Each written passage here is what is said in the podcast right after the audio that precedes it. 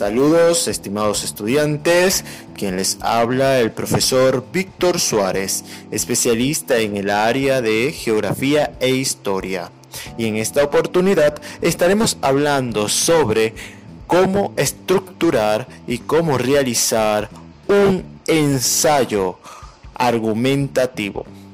Para ello, vamos a definir basado en algunos autores sobre qué es un ensayo y para qué sirve. Y entonces, según Yolanda Gamboa, el ensayo es un tipo de prosa que brevemente analiza, interpreta o evalúa un tema. Al respecto, Mendoza y amigos en el 2006 señala que un ensayo es un diálogo imaginario donde el escritor establece una comunicación con los lectores sobre sus inquietudes de investigación más relevante. Al respecto, Pérez en el 2012 menciona que es un escrito en el que nos decantamos, argumentamos y concluimos en base a nuestras experiencias, conocimientos y lectura para corroborar o refutar nuestros planteamientos y que implica todo un esfuerzo cognitivo de análisis, síntesis, contraste y comparación. Por otra parte, Díaz 2004 refiere que es un trabajo intelectual destinado a tratar un tema, un problema, una propuesta o un fenómeno con originalidad, libertad, coherencia y elegancia literaria. En conclusión, un ensayo es un medio por donde damos a conocer algunas de nuestras investigaciones, el cual mantiene ciertos parámetros necesarios para ser considerado un producto académico y científico, siendo esto elegancia para escribir, originalidad, coherencia, argumento y manejos de fuentes confiables. Con el ensayo Podemos exponer nuestras ideas, aportar nueva información y ampliar nuestros conocimientos. Es muy importante considerar todo lo que han definido estos autores porque precisamente es el trabajo que como académico y como estudiante podemos utilizar para mostrar nuestras ideas investigativas, ya sea como mencionó por allí un autor, para argumentar o sostener una idea o para refutar esa idea que teníamos al principio. Por ello es importante entonces establecer lo que sería la estructura que debe seguir un ensayo y vamos a tomar en consideración la que establece Díaz en el 2004, quien recomienda para la elaboración de un ensayo lo siguiente. Primero, seleccionar y delimitar el tema, que según Gamboa consiste en hacer una lista de ideas, es decir, sobre un tema, diseñar varias interrogantes que permita comprender y aportar nuevas ideas. Analicemos ese punto allí que menciona eh, Díaz y que es sostenido por Gamboa. Lo primero que debemos hacer al momento de investigar es hacernos preguntas. Si ya tenemos una pregunta investigativa, entonces debemos comprender lo que nos está diciendo esa pregunta. Por ende, es importante hacer una lista tanto de preguntas como de posibles respuestas. Así que antes de comenzar a redactar tu ensayo, lo primero que debes hacer es estructurar una pregunta. Esas preguntas deben iniciar con las palabras qué, cómo, cuándo, dónde, por qué, para qué, quién. Te van a permitir a desarrollar una mejor investigación. El segundo punto que establece Díaz es recopilar documentación, preferiblemente actualizada y con fuentes primarias. Muy importante eso allí. ¿Por qué? Porque una vez que tú tengas las preguntas o ideas que requieres para la construcción de tu ensayo, debes buscar los documentos que te permitan sostener lo que tú vas a realizar o lo que tú vas a decir. Para ello, debes entonces tener en cuenta que estos documentos deben ser actualizados, pero siempre respetando la fuente primaria.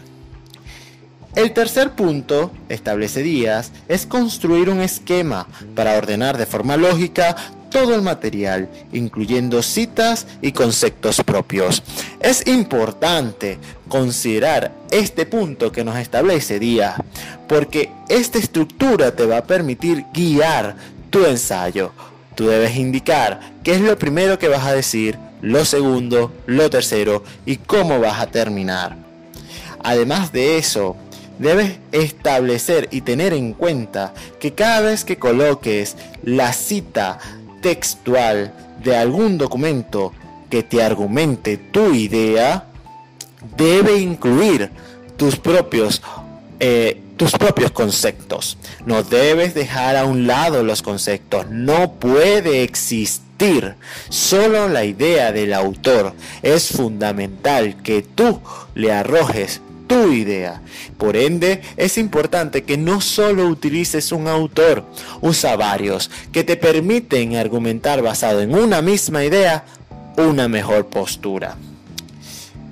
El último, eh, otro, disculpen, otro de los elementos, el número cuarto, establece días escribir el primer borrador, así como lo afirma Gamboa con, con la siguiente organización. Lo primero que debes hacer es la portada. Esta debe incluir el país, la institución de donde se publica, el título, el autor y la fecha de publicación. Eso lo establece Gamboa. En cuanto al cuerpo, del ensayo, Gamboa menciona que debe dividirse en tres partes, siendo la primera el inicio, el cual permita ubicar al lector en el tema y el contexto, presentando brevemente los, puntos a desarrollar. Señores y señoritas, el inicio debe indicar y de una vez debe visualizar sobre de qué va a tratar tu ensayo. Eso es lo primero que tú debes redactar dentro de tu ensayo. ¿Qué vas a hablar? ¿De qué? ¿De qué va a tratar tu, tu información? O sea, ¿qué decidiste investigar? Tu pregunta. Tú debes colocar tu pregunta en ese primer párrafo. Posteriormente debe venir los planteamientos. Los planteamientos y la argumentación. En cuanto a los planteamientos, es exponer el juicio u opinión del escritor, es decir, tú, explicando tu idea. Es decir, debes colocar tu hipótesis. ¿Cuál crees tú que sería la respuesta de ese primer punto que colocaste en el inicio? Una vez que tú hayas planteado tu hipótesis, tu idea, debe venir el argumento, ofrecer razonamiento y ejemplos válidos con analogías, citas, estadística u otros que permitan sustentar la idea que tienes. En otras palabras, una vez que tú coloques tu idea, tu opinión, tu hipótesis sobre la posible respuesta, debe haber conseguido un autor que sostenga tu idea o refute la misma.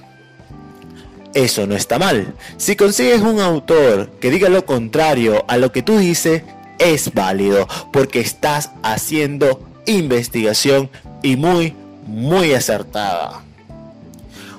Finalmente, establece Gamboa que debe haber un cierre, en donde coloques los resumen de los puntos claves importancia y reflexión. En otras palabras, debes concluir. ¿Qué debes concluir? Debes concluir con la respuesta exacta a tu pregunta. Si en la pregunta señalas algo abierto, tienes una idea abierta y que comenzaste a desarrollar en el cuerpo de tanto en el planteamiento como en el argumento, el cierre debe dar fin a tu pregunta, ya sea porque reflexionaste y llegaste a la, a la idea de que no era correcto lo que tú pensabas, eso debe aparecer ahí. O en su defecto es correcto lo que tú pensabas. Entonces es fundamental que al momento de desarrollar el cuerpo del ensayo tenga tres partes. Inicio, planteamiento y argumento y el cierre. Finalmente, el borrador de este ensayo, de este primer ensayo, debe tener las referencias. Gamboa expresa que ésta debe mostrar la información detallada de los documentos utilizados como argumento dentro del ensayo. Es decir, debes colocar tu arqueo de fuente dentro de lo que es tu escrito, porque eso va a dar sustento a lo que tú estás mostrando. Otro elemento que establece días una vez desarrollado y culminado tu primer borrador es releer y hacer las modificaciones pertinentes antes de publicar o entregar el mismo. Eso es sumamente importante porque te permitirá entonces desarrollar y puedas visualizar si existe o no alguna diferencia o alguna corrección. Finalmente, la redacción debe ser en primera persona, con un vocabulario académico, sin faltas ortográficas, con una escritura legible y entre otras normas de ortografía y de redacción. Si tienes todos estos elementos, estás preparado entonces para entregar tu ensayo. Si tienes alguna duda sobre alguno de los términos utilizados, por ejemplo, arqueo de fuente, tipo de documento, título, portada, investigación, puedes estar pendiente a este canal porque estaré transmitiendo lo que sería tu trabajo y cómo realizar cada uno de ellos. Feliz día.